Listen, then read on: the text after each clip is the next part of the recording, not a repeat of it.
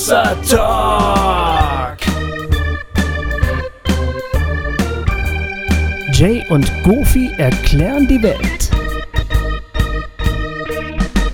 Liebe Hossa Talk Hörerinnen und Hörer, hier ist der Jay. Äh, mal wieder mit einer kleinen Vorabbotschaft für euch. ja, wir veröffentlichen in den nächsten Wochen immer mal wieder einen Live-Talk so zwischendrin. Ähm, weil wir haben noch einige auf der Halde und die müssen irgendwie raus, bevor die neue Live-Season losgeht. Und ähm, genau, so und bei den Live-Talks, die sind ja fest, da kann man ja keine, da kann man ja nichts äh, irgendwie noch erzählen. Deswegen schnippeln wir hier mal wieder vorne dran ein paar kurze Ansagen. Nämlich es gibt eine richtig tolle, geile äh, Sache, die ihr unbedingt wissen müsst. Es gibt nächstes Jahr wieder eine Hossa Talk Israel-Reise. Yeah! Und zwar nicht nächsten Sommer, sondern ähm, im Januar. Im Januar, nämlich vom 5. bis zum 13. Januar 2020. Ähm, und zwar eine komplett neue Reise. Ähm, das ist also, wir, wir fahren in den Süden. Äh, wir fahren in den Süden wieder mit Shavaya. Die Judith von Shavaya äh, organisiert das wieder für uns. Und ähm, der Gofi wird leider nicht mit dabei sein können. Das ist schade. Aber so, also wer Bock hat, eine Hossa Talk Reise nach Israel mit dem Jay und der Judith zu machen, der ist äh, herzlich eingeladen dafür. Ähm, genau, ich sag mal so, es wird thematisch komplett anders sein als äh, auf den letzten beiden Reisen, eben weil wir wirklich im Süden anfangen. Im Winter ist es in Elat auch äh, oft warm, also das, äh, da kann man baden und so. Das wird also bestimmt schön. Ähm, und wir treffen einen Beduin, wir treffen eine Rabbinerin. Das ist die Frau vom David. Für alle, die, die schon mal mit uns auf Reise waren oder die, die, die den Talk aus Israel gehört haben, erinnern sich vielleicht noch an den David, der äh, unser Guide war. Der wird auch wieder unser Guide sein. Ähm, nämlich äh, dieses, äh, genau, nämlich jetzt im Januar. Und da freue ich mich ganz persönlich drauf, weil der ein, einfach ein super, super Typ ist. Ja, ähm, meldet euch an, gerne Wiederholer und gerne auch brandneue mit Hossa Talk nach Israel. Äh, wir enden dann in Jerusalem. Natürlich, man kann ja nicht nach Israel reisen, ohne äh, die heilige Stadt zu sehen. Also es ist ein tolles Programm, komplett anders als die anderen Reisen. Ähm, äh, der Frühbucherrabatt geht bis zum 1. Juli und äh, da kostet die Reise dann 1666 Euro, danach 1750. Ähm, genau, Anmeldeschluss ist der 1. Oktober. Und äh, bis dahin brauchen wir eine gewisse Anzahl von Leuten, die mitkommen, damit die Reise stattfinden kann. Also, überlegt euch. Das wird bestimmt geil. Ähm, mal wieder die letzten beiden Reisen. Das war so schön. Ähm, A, sich kennenzulernen, mit den Hörern unterwegs zu sein, zu quatschen und eben zusammen Israel äh, zu sehen und kennenzulernen. Ah, das war einfach fantastisch. Ja, ich freue mich, wenn ihr mitkommt und äh, checkt das mal aus. Auf unserer Seite gibt, sollte jetzt inzwischen auch äh, der Link Israel-Reise zu sehen sein. Ähm, da könnt ihr auf www.hossa-talk.de äh, draufgehen. Da findet ihr alle weiteren Informationen. Das leitet euch dann weiter dahin, wo ihr euch anmelden könnt. Und dann fahren wir hoffentlich nächsten Januar nach Israel. Yeah. okay, alright. Äh, jetzt viel Spaß bei dem Live-Talk aus Lemgo. Bye, bye. One, two, one, two. One, two. ja, schönen guten Abend. Hallo. Schön, dass wir da sind. Schön, dass ihr alle da seid. Das ist immer wieder derselbe Moment, ne? Ja. Alle gucken und denken so, was passiert jetzt? Ja. Wir wissen auch nicht, was jetzt nee, passiert. wir wissen es auch nicht. Das ist das ja. Schöne an diesen Live-Talks. Genau. Äh, wir wissen vorher nie, was an diesem Abend passiert, weil das, was passiert, äh, legt ihr fest. Ähm, oder vielmehr, gebt den Anstoß dafür. Ihr habt ja alle irgendwelche Themen mitgebracht, nehmen wir mal an. Ähm, weil jeder Mensch hat irgendwelche Themen, die er mit sich rumträgt, irgendwelche Fragen, irgendwelche Dinge, die ihn beschäftigen. Und äh, ihr dürft heute Abend eure Fragen stellen. Und wir reden dann darüber und gucken mal, ob wir dazu was zu sagen haben oder ob da nur Grütze bei, bei rumkommt. Ist von daher immer spannend, solche Live-Talks, weil wir tatsächlich ohne doppelten Boden arbeiten. Für mich ist es heute besonders spannend, weil für mich ist es ja so ein bisschen so eine Rückkehr in meine Vergangenheit. Ne? Ja. das ist schon, ja. Ja, ich habe ja mal. auch, ich habe ja auch in Ostwestfalen-Lippe als Antwortengeber gearbeitet. Ich war Jugend, Als Erklärbär. Jugendleiter. Hier sind sogar ehemalige Jugendliche von mir. Da, ihr seid aber auch nicht mehr jugendlich, ne? Würde ich mal sagen. Ich war ja damals schon nicht mehr jugendlich, aber ich habe noch so getan, aber ihr seid heute auch nicht mehr jugendlich. ja, und ähm, also damals, als ich in, an der Uni Bielefeld studiert habe, war ich Jugendleiter in einer freien Gemeinde und da war es äh, Nee, eigentlich weißt du, wie das damals war? Das war damals auch schon so, dass wir gemeinsam uns auf die Suche gemacht haben nach Antworten. Ja. Und ähm, damals habe ich gedacht, ich hätte die eine oder andere Antwort gefunden.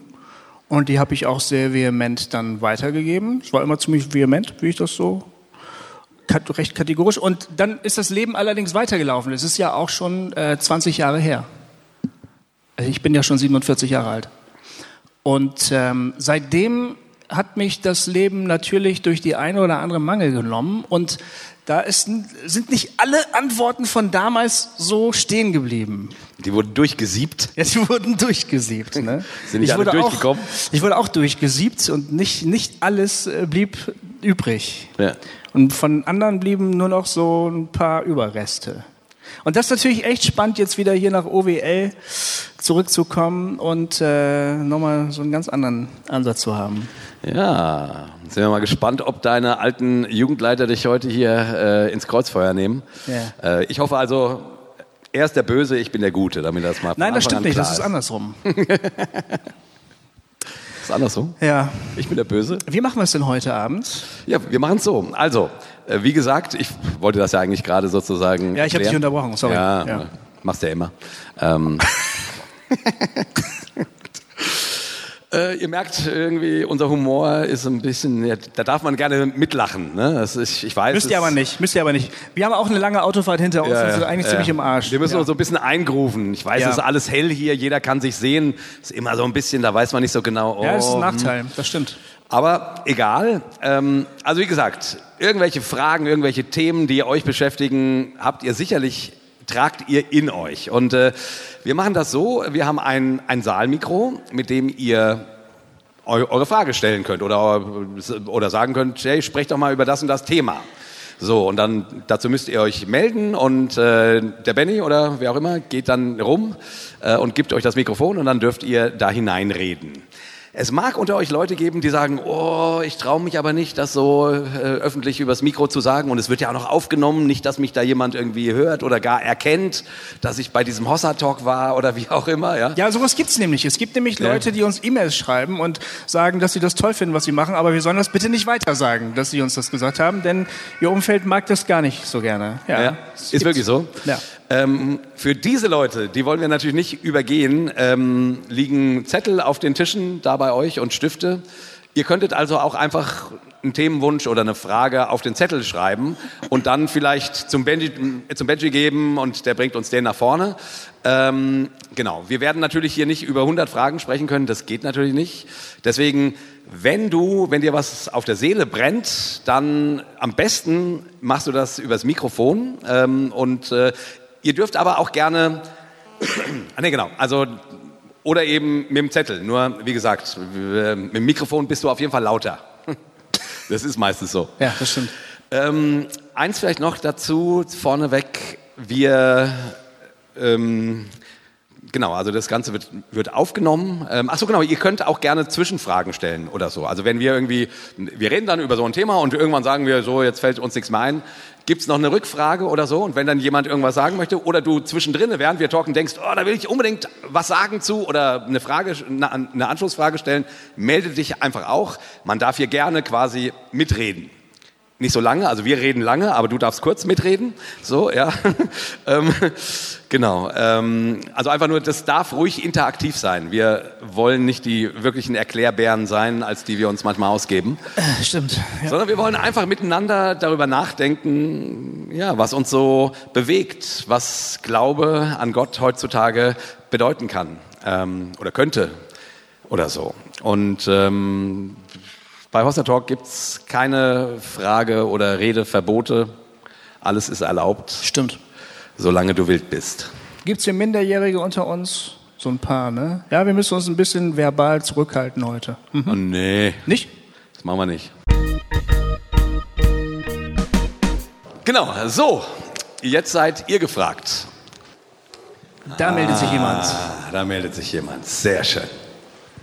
Inkognito gekommen und jetzt bin ich doch die Erste, die die Frage stellt. Egal. ähm, dem Mutigen gehört die Welt, oder?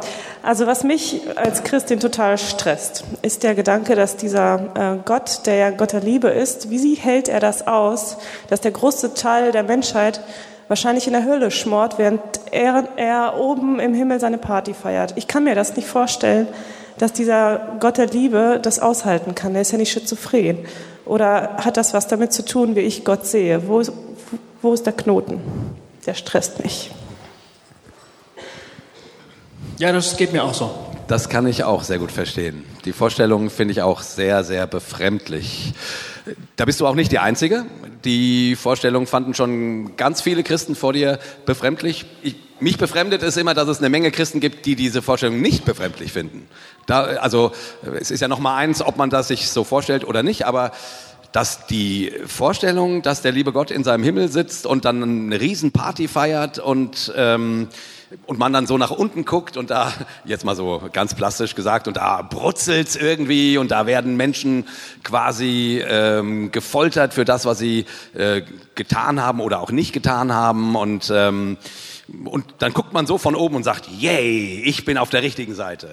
Also, dass Menschen so denken könnten und ich bin immer mal wieder Christen begegnet, die tatsächlich so denken, die sagen, naja, aber also es muss sich doch lohnen, was ich hier mir entbehre. So, dann dann will ich aber auch sehen, dass mein Nachbar, äh, der hier die wilden Partys feiert, dass der dann aber, ne, äh, also das haben sie vielleicht nicht so gesagt, aber man, man konnte das schon so äh, spüren, dass das gemeint war. Also das finde ich persönlich auch sehr befremdlich. Und, aber wie gesagt, es äh, gibt eine Menge Christen, denen das ähnlich geht wie dir. Also ne, nur mal so, Gang durch die Kirchengeschichte kann man jetzt nicht äh, ganz machen an so einem Thema, aber es, es taucht immer wieder die Frage danach auf, wie wäre das denn, wenn Gott jeden in den Himmel lässt? Wie wäre es denn, wenn Gott die, Himmel, äh, die Hölle leer liebt? Wie wäre es denn, ähm, wenn am Ende doch alle zu Gott Ja sagen? Ich will nur sagen, also es gibt auch diese alternative Sichtweise, die ist nicht so populär wie die, die du skizziert hast, ähm, aber die gibt es immer wieder in der Kirchengeschichte. Es ist nicht eine Einzelmeinung von irgendeinem. Ähm, das taucht immer wieder auf. Ähm, da willst du gleich eine Zwischenfrage stellen oder was? Nee, nee, nee, mit, mit, mit, mit. Ja. Äh, ja, wäre es dann, dann gerecht, wenn wir den Adolf Hitler auch auf der großen Party im Himmel finden?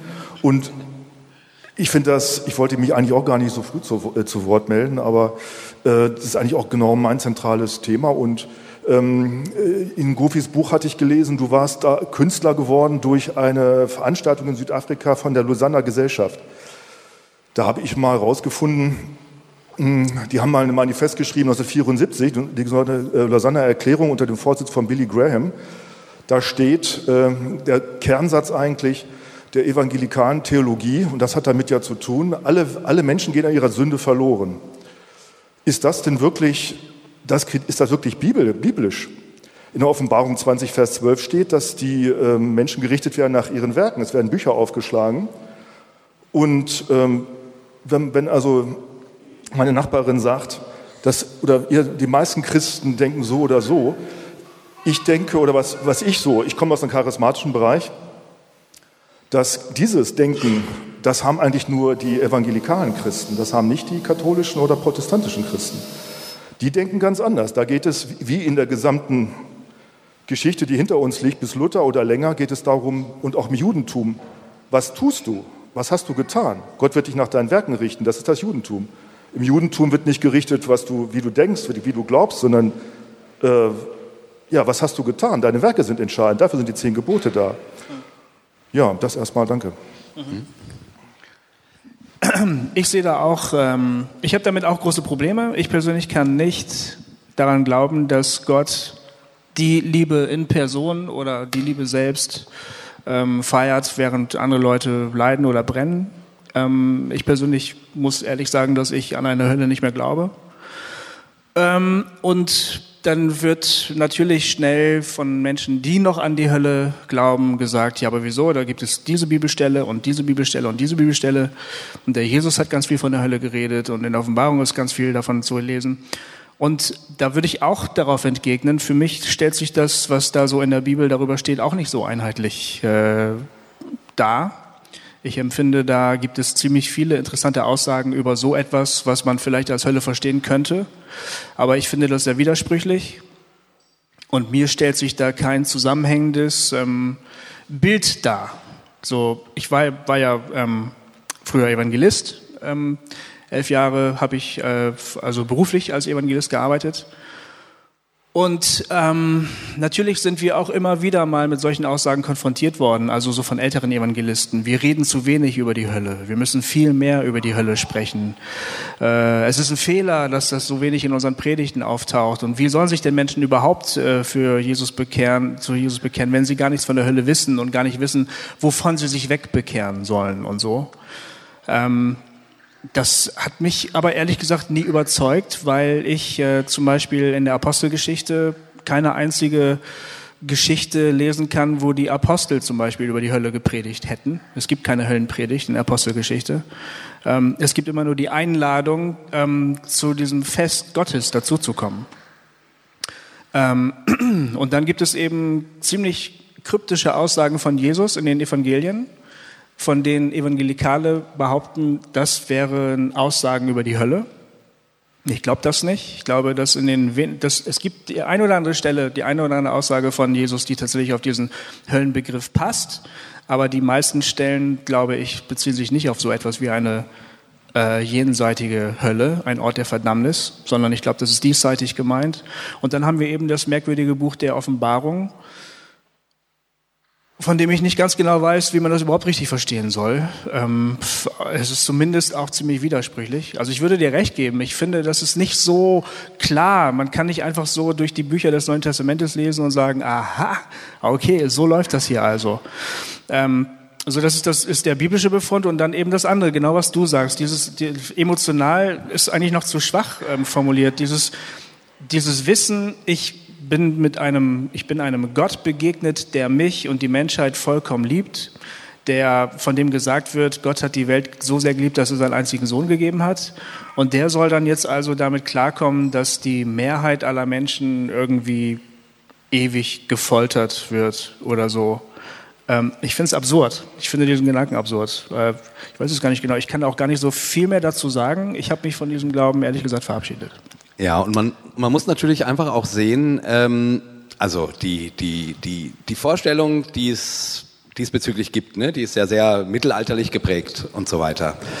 Ähm, meines Erachtens kommen die meisten Bilder, die wir über das letzte Gericht oder die, äh, oder die Vorstellung von Himmel und Hölle haben, eben ähm, meistens eher aus dem Mittelalter als tatsächlich aus, aus der Bibel.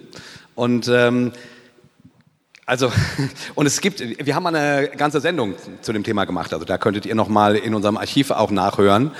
Ähm, ähm, Was natürlich auch alles nur das Unreine gesprochen ist. Wir sind keine, genau. wir sind nicht der Predigerrundfunk oder wir sind nicht der neue Vatikan oder so. Wir sind einfach nur Jan Gofi, die laut denken. Das muss man immer genau. dazu sagen. Ja, ja, genau. Aber wir haben mal 90 Minuten lang über die Hölle nachgedacht. Genau. Ich wollte es nur erwähnen, weil ganz so blöd war das ja nicht, was wir da gesagt haben. Nee, das war echt sehr schlau. Das war sehr klug ja, eigentlich. Ja. Auf jeden Fall haben wir dabei festgestellt, dass es allein äh, unter evangelikalen Theologen quasi, äh, ich glaube es waren vier oder fünf, ähm, ja. vier oder fünf ähm, Theologien zu diesem Thema gibt die sehr unterschied, unterschiedlich sind. Da, da, gibt es, da gibt es Himmel und Hölle, da gibt es ähm, Anni, Annihilismus, glaube ich. Ne? Annihilation, genau. Also wenn die dann einfach das, weg sind? Das würde bedeuten, dass sozusagen Gott die Menschen, die nichts mit ihm zu tun haben wollen, ähm, quasi denen, denen ihren Willen gibt, okay, du möchtest nicht mit dem Leben zusammen sein, ja, alles klar, dann hörst du jetzt auf zu existieren. So, ne? Ähm, also das wäre die, also nicht die ewige Qual, sondern ähm, einfach Exitus. So, äh, dann gibt es eben Allversöhnung als Modell ähm, und ich kriege die anderen alle jetzt nicht mehr genau auf die Reihe. Ich will nur damit an, andeuten, also ähm, selbst die evangelikalen Theologen sind sich hier nicht in dem Sinne einig. Ähm, genau. Und den einen Gedanken wollte ich noch sagen. Ähm, ich finde auch den, deinen Hinweis eigentlich sehr richtig und sehr wichtig. Ähm, also, wonach wird denn gerichtet? Was fragt der liebe Gott, wenn wir eines Tages vor ihm stehen? Auch dazu gibt es ganz verschiedene An Ansichten. Ähm, in Matthäus 25, äh, das, ist, das, das ist, ist die große Rede vom letzten Gericht, wo die Schafe von den Böcken getrennt werden. In dieser Bildrede, die Jesus ähm, gibt, da geht es auch nicht um das, woran die glauben, sondern es geht einzig und allein daran, ob sie Menschen im Krankenhaus besucht haben und äh, im, im, im, Gefängnis und ob sie Menschen Wasser gegeben haben oder nicht. Ähm, das ist quasi ein sehr jüdisches Verständnis. Matthäus ist ja auch das jüdischste der Evangelien. Das passt natürlich sehr gut dazu. Was ich damit sagen will, ich, ich glaube, es ist, also, ähm, wer verdammt nochmal soll das wissen, wie das eines Tages sein wird? Das ist meine große Frage. Also ne, Christen machen sich immer Gedanken, und wie wird das sein? Und da und dann wird debattiert und, die, und diese Lehre tritt gegen diese an. Wer soll denn das verdammt nochmal wissen? Eins wissen wir, dass uns Gott in eine Beziehung ruft. Ein zweites wissen wir, dass Gott sagt, du lebst nicht für dich allein. Und ein drittes wissen wir, und das ist vielleicht eigentlich sogar das erste, dass Gott nichts anderes als Liebe ist. So, ich, ich, mir persönlich reicht das.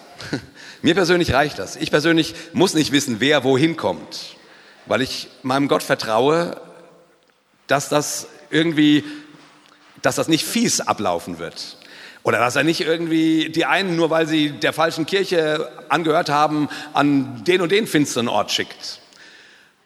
Oder weil ihm auch, keine Ahnung, unser, unser freier Wille, unsere Entscheidung oder wie auch immer auch nicht egal ist. Also ich glaube, niemand wird in den Himmel gezwungen. Das glaube ich, kann ich mir auch nicht vorstellen. Aber ich sage nur, diese drei, drei Dinge, Gott, Gottes Liebe, ähm, Gott sehnt sich nach einer Beziehung zu uns Menschen, ähm, und Gott wünscht sich, dass wir in dieser Beziehung agieren, in der normalen Welt.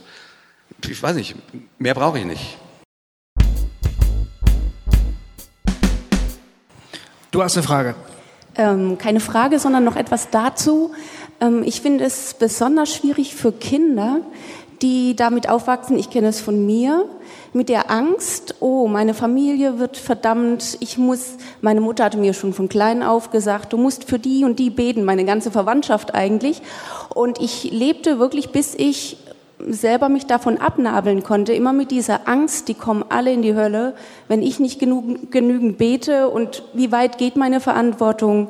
Äh, und da ist für mich immer so ein Zwiespalt zwischen Mission, ähm, den Menschen Jesus lieb machen und ihnen sagen, dass es wert ist, jetzt schon mit ihnen zu leben, mit ihm zu leben und inwieweit man da drängen soll. Also diese Hammermethode dann, du kommst in die Hölle, wenn du dich jetzt nicht bekehrst, das finde ich ganz, ganz schlimm und ähm, ich bin inzwischen damit so, zu, so weit zurechtgekommen, dass ich sage, Jesus oder Gott möchte, er, er liebt ja alle Menschen.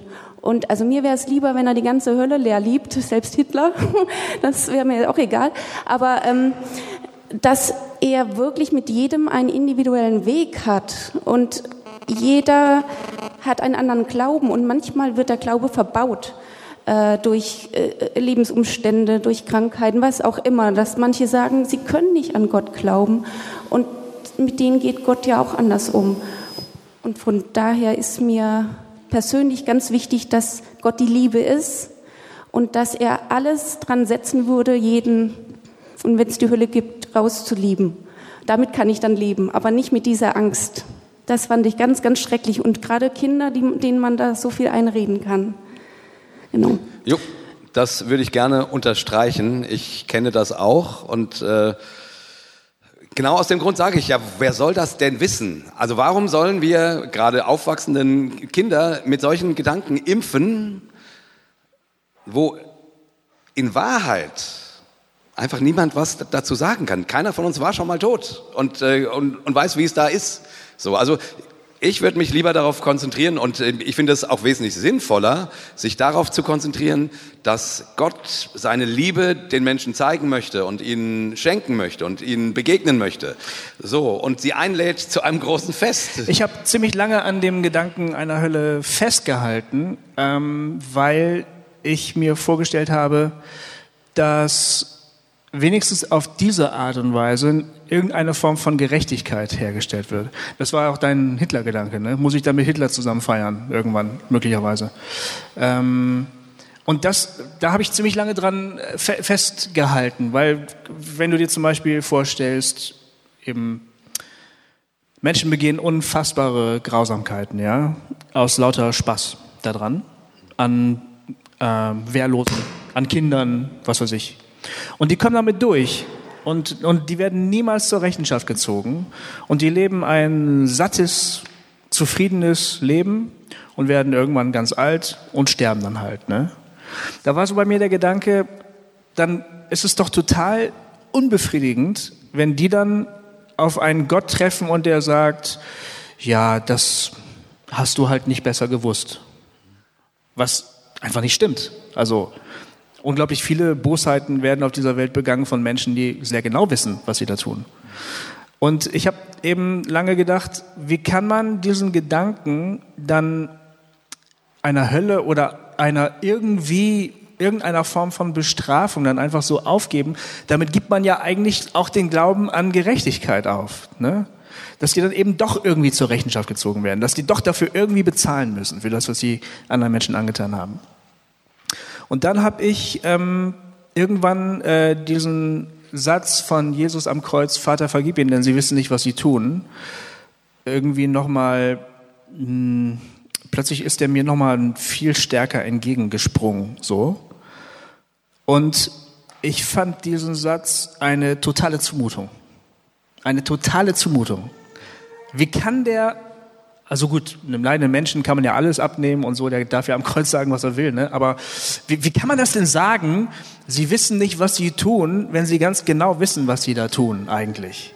Ganz lange habe ich gedacht, äh, Jesus würde damit sagen wollen, äh, Vater, vergib ihnen, denn sie wissen ja nicht, dass ich der Messias bin. Wenn sie das wüssten, würden sie mich wahrscheinlich nicht kreuzen. Aber das ist ja nicht befriedigend. Was soll das denn? Ach, dann würden die halt einen anderen Wurm kreuzigen oder ja. was, ne? Und dabei ihren Spaß haben. Das ist doch eine unglaubliche Aussage.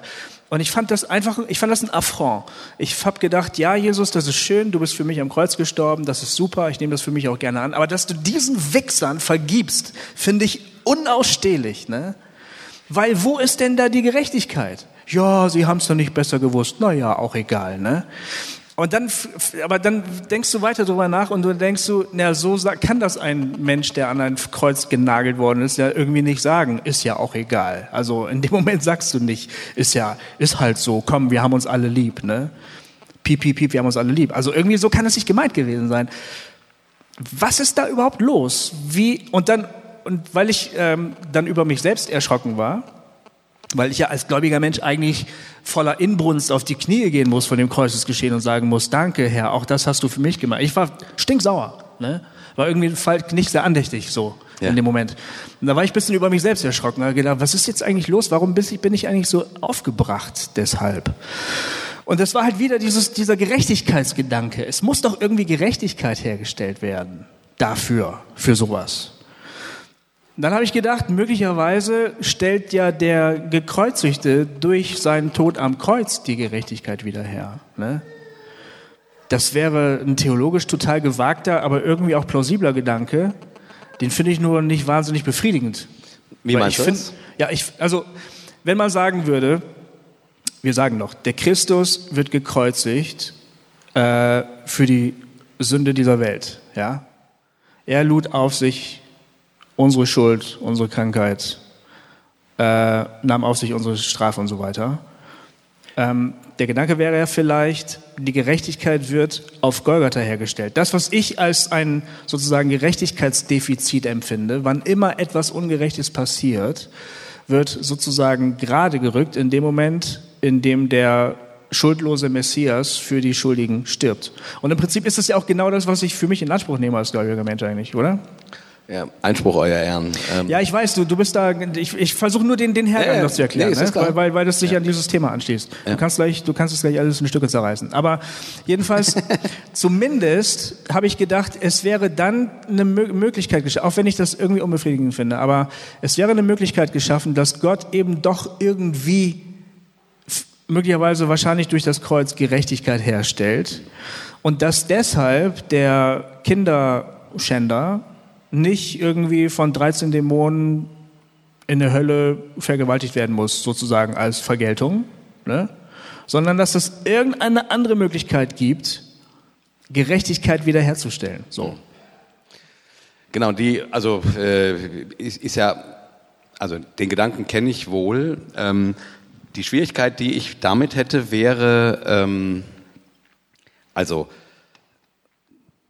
das Opfer das sich nach Gerechtigkeit sehnt. Das ist der, derjenige, der sagt, mir wurde Unrecht getan. Ähm, ähm, ich wurde vergewaltigt, ich wurde ähm, ermordet, ich wurde was ist ich was.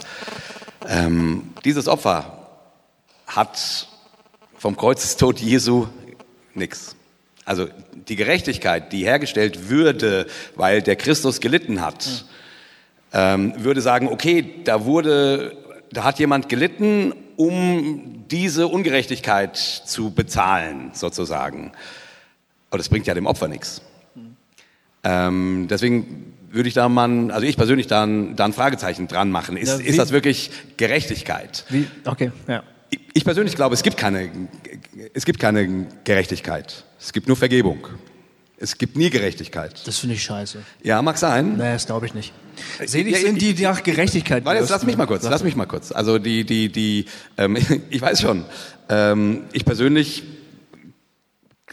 also, nö, ich, ich bleibe erstmal kurz. Ja, okay, bleib mal dabei, dabei. versuch mal. Ähm, ich bleibe erstmal kurz dabei. Ich persönlich glaube, Gerechtigkeit im Sinne von jemand, dem Schaden zugefügt wurde, der kann einen Ausgleich kriegen. Im Sinne von, mir wurde was Schlimmes getan und jetzt kriege ich was Gutes.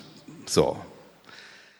Aber der Gedanke, dass meinem Peiniger etwas Böses getan wird und damit würde Gerechtigkeit geschehen. Ah, okay, ich weiß, was du meinst. Den, den halte ich einfach für Quatsch. Das ist ein Unterschied zwischen Gerechtigkeit und Vergeltung. Das sind genau. zwei unterschiedliche Sachen. Genau, ja, ja, hast, hast recht. Das sind zwei verschiedene Sachen. Aber den halte ich A für Quatsch, dass das funktioniert, dass es dem, der gepeinigt wurde, tatsächlich die Genugtuung bringt, die er sucht.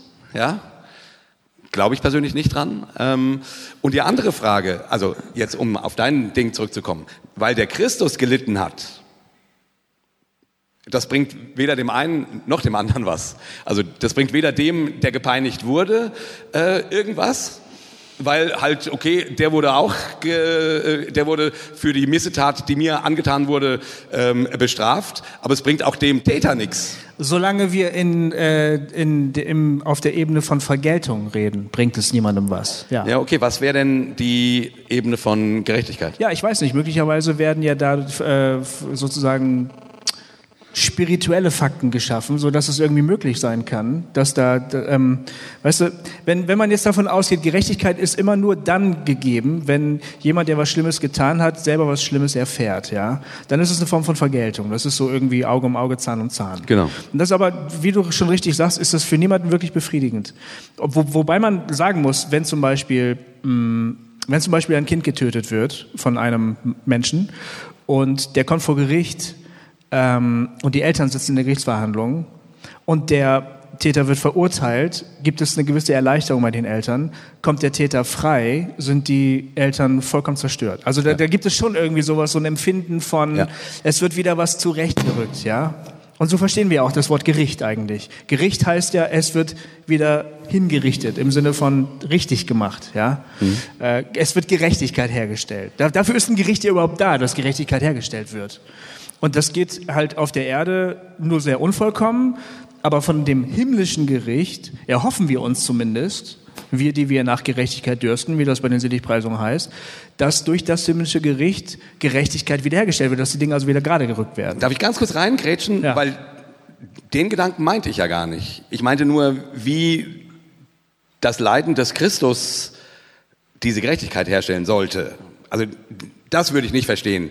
Dass ich von einem himmlischen Gericht erwarte, dass in irgendeiner Form Gerechtigkeit hergestellt wird. Das ja. Also dem, dem, dem, also ich wollte nicht sagen, ähm, Gott ist nicht gerecht oder die Hoffnung auf Gerechtigkeit ist, äh, ist Quatsch. Ich wollte sagen, sozusagen, ich, ich kann den Gedanken nicht nachvollziehen, was das Leiden des Christen, Christus an Gerechtigkeit wiederherstellen soll. Ja, wie soll man denn sonst diese Aussagen verstehen? Er nahm auf sich unsere Schuld und lud auf sich unsere Dingsbums. Das ist doch, ich weiß, da sind wir gleich bei der Sündetheologie und dann, dann kriegst du gleich wieder einen Föhn, aber das kennen wir ja schon. Aber ähm, es gibt ja nun mal einfach Aussagen in der Bibel, die darauf hindeuten, dass das Kreuzesgeschehen Ja, ja. mit Vergehen, mit Schuld und mit Wiederherstellung, was irgendwas zu tun hat. Was hundertprozentig kann ich dir nicht im Detail erklären, weil Ja, genau, ich aber darüber mache. reden wir ja. Also ich will ja, Ja, genau. nur sagen, ähm, die, die, Aber das ist was damit zu tun hat, das wirst du ja wohl kaum, oder Ja, ich, ich weiß nicht genau, also deswegen bin ich reingegrätscht, weil ich sozusagen, und jetzt, da geht's mir gar nicht um die, um die Sühne-Theologie, also nur für die. Ja, wir äh, landen da ja fast automatisch eigentlich. Ja, aber, aber das ist nicht mein Punkt. Ja. Mein Punkt ist, dass ich einfach nicht verstehen kann oder nicht nachvollziehbar finde, wieso, also der Gedanke, den du quasi äh, versucht hast auszurollen, dass der Christus, der, ähm, also ne, du hast ja schön gesagt, Vater, vergib ihn. Das ist der Punkt nämlich eigentlich. Ähm, mein Punkt. Vater, vergib ihnen, denn sie wissen nicht, was sie tun. Das ist der Punkt. Es geht immer um Vergebung und nicht um äh, Ausgleich. So, Gerechtigkeit wäre ja Ausgleich. Und nur weil, nur weil der Christus auf die Fresse ge ge gekriegt hat, ähm, ist es doch kein Ausgleich für mich, der ich auf die Fresse ge gekriegt habe. Ähm, und nur weil der Christus auf die Fresse ge gekriegt hat, ist es doch kein Ausgleich für den Täter, der mir auf die Fresse ge gehauen hat. Darauf wollte ich hinaus, dass ich, dass ich den Gedanken irgendwie nicht nachvollziehen kann, weil weder Täter noch Opfer an dieser Stelle irgendwas davon haben. So, also wenn du es auf so einer kosmischen Ebene siehst, da wurde, ein, da wurde eine Schuld äh, begangen und die wird nun kosmisch von dem Christus quasi wieder hingerichtet. So, okay, aber davon hat nicht der Täter was und nicht das Opfer. Von Vergebung haben beide was. Deswegen, deswegen mein Satz, ich weiß nicht, ob es Gerechtigkeit gibt. Ich hoffe es, aber ich weiß, dass es Vergebung gibt. Und ich würde immer, ich würde immer sagen, Vergebung ist das, ist das worum es eigentlich geht. Und bei Vergebung geht es nie um Gerechtigkeit, sondern es geht darum, ich lasse deine Schuld, die, die du mir an, angetan hast, los Aber und verzeihe damit dir. hat das Opfer ja immer noch die Arschkarte, finde ich. Denn wenn jetzt irgendein himmlischer Richter meinem Peiniger großmütig vergibt, ja, dann, dann sage ich, hallo, kann mich mal jemand fragen? Ja, genau. genau. Und Deswegen dann glaube sagt der himmlische äh, Richter zu mir, ja, du musst auch vergeben, sonst ist das hier nicht äh, gegessen. Und dann sagst du, ah, jetzt, jetzt muss ich auch noch vergeben oder was? Damit die Geschichte hier durch ist. Also ehrlich gesagt, da stehe ich immer noch im Regen, oder? Als Opfer. Ja, deswegen ist ja die Frage, ob es überhaupt um Gerechtigkeit gehen kann. Das wäre, also mein Eindruck vom Christentum, vom christlichen Glauben ist, dass der christliche Glaube sagt, es geht nicht um Gerechtigkeit. Gott lässt die Sonne aufgehen über Böse und Gute. Er lässt es regnen über Gerechte und Ungerechte. Ähm, Das sind aber nicht die einzigen Aussagen, die in der Bibel stehen. Ja, natürlich nicht. Aber ich glaube, dass äh, der, äh, der christliche Glaube will den Dreh in diese Richtung kriegen.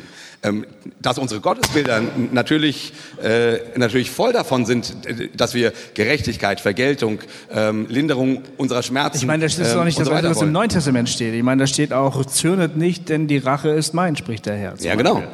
Also, und das, äh, also ich meine, na, es muss irgendeine Form der Wiederherstellung geben, sonst ist das, das Aber- ist die Rede vom Gericht einfach Quatsch.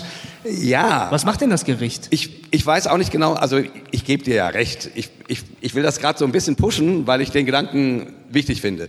Das heißt nicht, dass ich deinen Gedanken oder den, den Gedanken um, um Gerechtigkeit und Gericht nicht auch wichtig finde und ich auch äh, und ich auch äh, und ich habe keine Ahnung, wie das zusammengeht sozusagen oder die die Hoffnung darauf, dass Gott in irgendeiner Form Gerechtigkeit herstellen wird. In, und, äh, und das also ich kann mich ja täuschen, aber, Aber die mal. Worte Gericht und Gerechtigkeit kommen irgendwie unglaublich viel vor im Neuen Testament, oder? Ja, ja. Also, Aber trotzdem. Da kann man ja nicht sagen, das ist mehr so ein Randthema Kofi. jetzt so. Okay, jetzt pushe ich meinen Gedanken. Jetzt Okay, mach ist mir das. scheißegal, was in der Bibel steht. Ja, ja. Ähm, jetzt Das habe ich mir schon die ganze Zeit gedacht. Jetzt ärgerst du mich. Ja. ähm, aber es ist doch der Punkt, dass, dass Gott sagt, ähm, vergebt 70 mal 7 mal oder 7 mal 70 mal. Ja. So. Ja. Und der Gedanke der Vergebung, also es, meines Erachtens gibt es kaum einen Gedanken, der so gepusht wird im Neuen Test- Testament wie der. Und der Gedanke der Vergebung ist ja gerade der, dass du deinen dein Wunsch nach Gerechtigkeit loslässt. Du tust mir was an, ich sage, "Ah, du blödes Arsch, ich verzeih dir. Ich würde sagen, du lässt deinen Wunsch nach Vergeltung los und das ist ein Unterschied. Ja, Okay, das musst du mir jetzt nochmal erklären. Vielleicht habe ich das auch nicht begriffen. Vergeltung? Weil, Ja, okay. Weil, weil wenn ich dir verzeihe, dann, dann, dann will ich doch keinen Ausgleich mehr. Wenn ich dir verzeihe, sage ich, okay, deine Schuld ist, ist weg. Ich halte sie dir nicht mehr vor. Ich, ich, ich suche nicht die, die, die Wiedergutmachung, die Wiederherstellung, sondern ich verzeihe dir. Okay. Das ist, das ist Vergebung. Meiner Ansicht nach passiert alles, was über Vergebung äh, gesagt wird im Neuen Testament, auf dem Hintergrund des Gedankens, dass jeder Mensch einmal vor Gott steht, stehen wird und für das Gerade stehen muss, für das, was er getan hat. Darüber redet es mir gerade. Die Bücher des Lebens wurden aufgetan, die Menschen wurden gerichtet nach ihren Werken. Und das nimmt niemand weg. Und das macht auch die Vergebung nicht weg. Aber ich, als lebender Mensch, soll mich von dem Gedanken verabschieden, dass wenn mir jemand ein blaues Auge haut, dass ich ihm dann auch ein blaues Auge hauen darf. Und wenn jemand mir irgendwie meinen Arm abhackt, dann will ich, dass Nein. der auch seinen Nein, Arm nein, nein, abhackt. nein, Goofy. Sondern das, das, dann sage ich, ich lasse es, ich lasse es dabei Nein, nein, nein. Das, was du jetzt meinst, ist Vergeltung. Vergebung heißt, ich lasse deine Schuld los. Und damit bist du frei. Das ist Vergebung. Und wie weit geht das jetzt? Die, Ja, wie ich das entscheide? also so, so wie ich das Neue Test, so so wie ich das Neue Testament verstehe und wie ich Jesus am Kreuz verstehe, Vater vergib ihnen, denn sie wissen nicht, was sie tun, geht es zu, keine Ahnung, 99,9 Prozent um Vergebung. Gott möchte, dass wir, also Gott verzeiht den Menschen, was sie tun, und Gott möchte, dass wir genauso leben, einander verzeihen, es nicht aufwiegeln, äh, also aufwiegen. Ähm, und jetzt, damit meine ich, meine ich nicht Vergeltung, sondern ähm, Gerechtigkeit suchen. Also wenn ich verzeihe, suche ich keine Gerechtigkeit mehr, weil ich keinen Ausgleich mehr suche. Verzeihen steht über Gerechtigkeit, würde ich sagen. Das wäre meine, das wäre mein Empfinden an der Stelle. Deswegen ist mein, ähm, wäre mein Ansatz an der Stelle, wobei ich durchaus den Gedanken, ja, Gott schafft Gerechtigkeit, den will ich nicht einfach vorm Tisch wischen. So meine ich es auch nicht. Und ich weiß nicht, wie das zu, zusammengeht. Aber das Höhere und der Weg, zu dem sich Gott entschieden hat, ist Verzeihen. Also ist vergeben. Das würde ja alle Last, sozusagen, um die Dinge wiederherzustellen, auf die Schultern der Menschen laden. Denn wenn ich zum Beispiel nicht in der Lage bin zu vergeben, weil es einfach zu schlimm war, ja, dann ist dem Menschen noch nicht vergeben und dann Arschkarte oder was. Das finde ich krass. Also da, damit, damit machst du, damit machst du, nimmst du sozusagen das, was eigentlich meiner Ansicht nach Gottes Aufgabe wäre, nämlich die Dinge letztlich wiederherzustellen, lädst du dann den Menschen auf und sagst, ihr wisst ja, was, was los ist. Ja, aber so habe ich es nicht gemeint. So habe ich es nicht, nicht aber das, ist gemeint. doch, das ist doch das Ende von Nee, der nee, nee, nee, nee, warte mal, warte mal. Was ich meinte ist, ähm, Gott ist so. So, fangen wir mal da an. Da ist safe. Ja? Wie ist Gott? Gott verzeiht. Okay. Gott rechnet uns unsere Sünden, unsere Schuld, unsere Missetaten, das, was wir Böses tun, nicht an. Wo wir ihn verletzen, verzeiht er. Am Kreuz, Vater, vergib ihnen, denn sie wissen nicht, was sie tun. Sozusagen. Okay. Wir, wir töten Gott und Gott sagt, okay, ich bin getötet worden, ich verzeihe es dir. So. Mein Punkt war, dass ich irgendwie denke, Gott möchte, dass wir so sind. Am, also am allerbesten wäre es, wenn wir wie Christus handeln würden und jemanden, der mich verletzt, vergeben. So, ich würde auch sagen, dafür ist die, ist die neutestamentliche biblische Basis sehr hoch, dass der Christus sagt, mach das. So, ne? Ähm, das Gleichnis vom Schalksknecht und so weiter und so fort. Ähm, ähm, also die, die, ne? die Geschichte muss ich dir nicht erzählen, kennst Nee, du, ne? ja. Äh, so, dass wir das nicht hinkriegen oder dass es da Störungen gibt oder dass wir, dass wir keine Ahnung, zu verletzt sind äh, oder was weiß ich, ja, das weiß ich auch. Okay. Und keine Ahnung, ähm, haut der Gott dann drauf und sagt, du hast nicht vergeben, boom. So wie es, ups, so wie es im Gleichnis des Schalksknechtes aussieht, so könnte man so deuten, ne? weil da klingt es nämlich genauso, wie ich gesagt habe, ja, wenn, wenn du nicht vergibst, tja, Pech gehabt, so. Ähm, ähm, also nur um mal zu sagen, dass ich jetzt ja jetzt auch nicht völlig bibellos bin, ja, weil der Herr Müller das hier gerade so behauptet hat, ja. Habe ich nicht behauptet. Ja, ja, ja, du hast komm, gesagt, komm, komm. du lässt mal die Bibel jetzt mal ganz außen vor. Ja, das habe ich gemacht, weil, weil ich Das ist ja eine ganz steile Aussage. Das kann man, ich- weil unter Evangelikalen ist es immer gut. Da kann man immer punkten mit. Das habe ich nur gesagt, weil ich, weil ich ganz kurz mal, mal sauer auf dich war. So. Ich will natürlich nur sagen, also, dass es da irgendwie ein Gefälle gibt und was, was ich nicht verstehe und eine Anfrage sozusagen, ja, ist das Opfer jetzt ganz der Arsch? Die finde ich auch berechtigt und richtig und das kann ich irgendwie auch noch nicht so richtig erklären. Und trotzdem ist der Dreh des Neuen Testamentes meines Erachtens nicht hin in Richtung ja, Gerechtigkeit, Vergeltung, okay, weg von der Vergeltung, aber was würde Gerechtigkeit denn dann bedeuten? Ähm, ähm, ähm, vielleicht eine Wiedergutmachung am Opfer, also an dem, an dem gesündigt wurde. Ja. Okay, also das würde ich auch auf jeden Fall noch denken, ja klar, darum geht's irgendwie.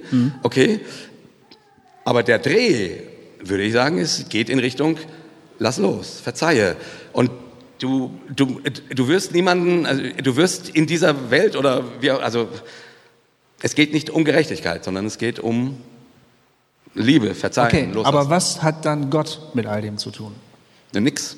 Das ist doch Quatsch. Nein, das war jetzt ein Scherz. Das war ein Okay. Scherz. Das war ein Scherz.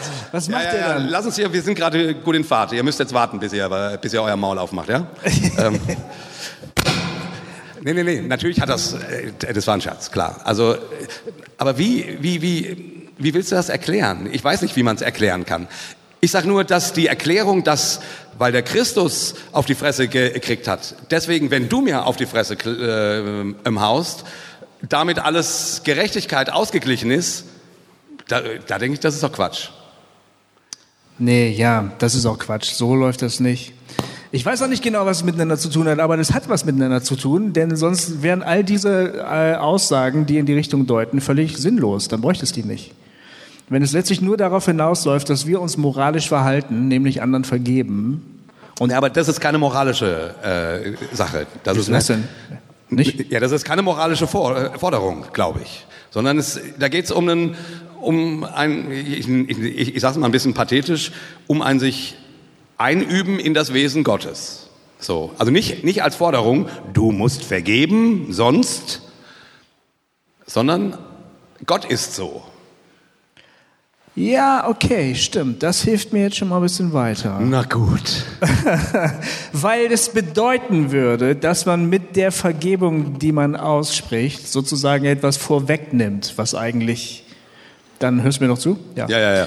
Ähm, Ich wollte nur Bier nachbestellen. Du darfst ja kein, kein Bier trinken heute. nee, shit. ähm, man würde etwas vorwegnehmen, was, was sozusagen Gott dann, was dann letztlich Gottes, in Gottes Verantwortung liegt. Sag mal, ich sag mal so. Ja. Gott Ja. ist der Vergeber. Also ich meine, ich bin noch nicht weg von der Gerechtigkeit. Du kannst Ja. mir nicht sagen, dass es keine Rolle spielt. Äh, Der Jesus sagt zwar, selig sind die, die nach Gerechtigkeit dürsten, aber ansonsten hat die mit euch eigentlich nichts weiter zu tun. Das ist irgendwie Blödsinn. Ne? Also das, Nein, aber, aber, aber Gerechtigkeit und Vergebung stehen auf jeden Fall irgendwie gegeneinander. Das will ich sagen. Ich will nicht sagen, damit gibt es keine Gerechtigkeit mehr. Aber, aber wenn du, also Vergebung und Gerechtigkeit sind keine Freunde.